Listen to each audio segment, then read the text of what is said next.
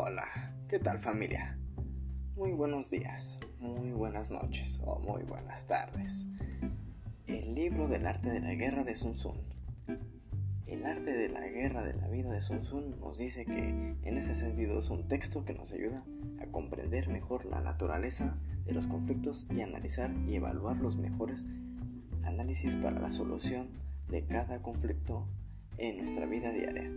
Algunas de las enseñanzas fundamentales del libro son lo que nos rodea, lo ideal es, vencer sin luchar y que la guerra se basa en el engaño y la confusión del enemigo a sí mismo. Se destaca la, importancia de saber ajustarse a las condiciones, ser capaces de defenderse las desventajas, aprovechar las oportunidades claramente y tener claridad de visión y un sólido liderazgo. Es considerado uno de los mejores y más vigilantes libros de estrategia militar de todos los tiempos. Sus advertencias han tenido influencia a lo largo de la historia, claro, sobre grandes estrategias de la guerra y la política en Oriente y Occidente, como Nicolás Maquiavelo o Napoleón Bonaparte, algunos artistas que por ahí pues, pasaron también en el camino. Pues comencemos con esta breve enseñanza y los comentarios, pues, pues vamos a ello. Las enseñanzas de este personaje, lo que realmente nos importa, lo que nos inquieta, lo que nos hace conciencia, pues es que tuvo su principal aportación que, tuvo en, sus asemejaciones, pues es el primero en que pues en mencionar que al someter a un, enemigo no es tan solo pues eh, darse de trompadas y todo eso, sino eh, más que nada es el enemigo sin luchar porque para él siempre era una estrategia militar, demostrando evitando el enfrentamiento directo cara a cara. Es la mejor arma que se puede tomar para no entrar en conflictos. Así que la batalla es la última de las opciones, ¿no? Dice él, y que es la batalla si hablamos de empresas. Pues que nuestro día a día se base en pelearnos con todo, no creo que sea así. En que afrontemos las decisiones con más agresividad de lo necesaria cuando, cuando hablamos de esto de, de, agresividad es cuando podemos hacerlo negociando, buscando soluciones alternativas. Tiene lógica esto, claro, si pensamos en esto. Cuando estás batallando con todos, gastas muchísimos recursos, energías, claro, y puedes recorrer el riesgo de quedarte sin fuerzas. Si hablamos de guerra, puedes, puedes, puedes perderlo todo si hablamos de negocios, puedes perder trabajadores, empleados, etcétera, etcétera. Dinero, tiempo, que también es dinero y mucho de la energía con la que alimentas tus proyectos. Eso sí, ten en cuenta que tu empresa exige mucho de ti, así que tienes que mirar con lupa a qué dedicas tu atención y a tu esfuerzo.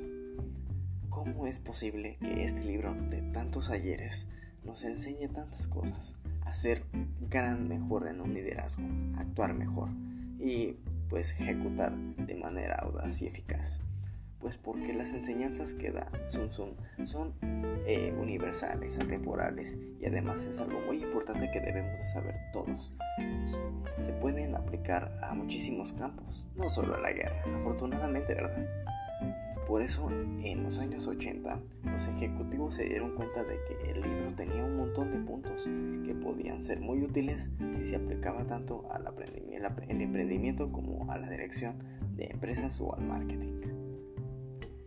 Y comprobaron que sí, ellos aplicaban los consejos de Sun Tzu sobre táctica y estrategia para el campo de batalla, mejoraba su liderazgo y como consecuencia de su empresa claro, los resultados pues siempre se van a reflejar ahí.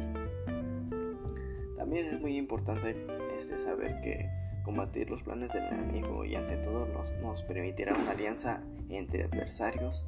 La mejor estrategia de guerra es generar impacto en un estado y no arruinarlo. Eso es lo perfecto. Nunca se debe atacar con cólera y con, prisas. Con prisas no se, no se piensa nada. Para ello se necesita una buena planificación y coordinación y una buena estrategia, claro para, que se ejecute bien lo que se piensa hacer.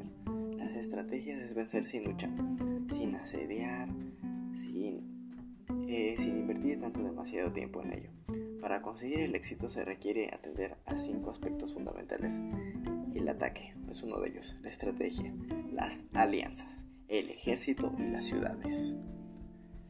Eh, lo esencial de aquí que puedo abordar en ese tema es tener la habilidad de ser seguro de sí mismo, la invencibilidad y conocer los efectos del enemigo para poder derrotarlo muy fácilmente en su momento más débil, claro. Y con esto pues, pues también podemos ver lo que es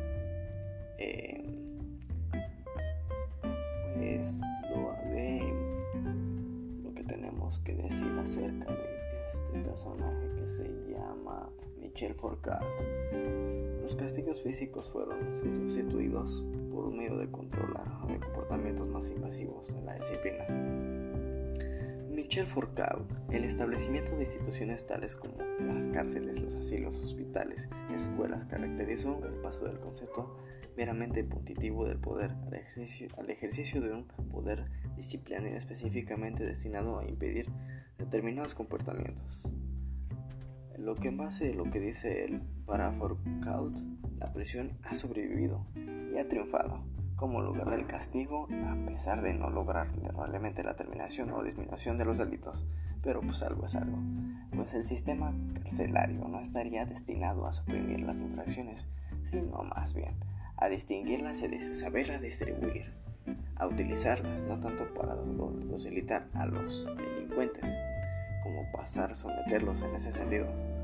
Cloud propone que el sistema penal sería una forma más administrativa, los legislásemos, aceptando a algunos y reprimiendo a otros. Lo anterior implica que los mecanismos de poder se incendiarían en las diferentes esferas de la sociedad.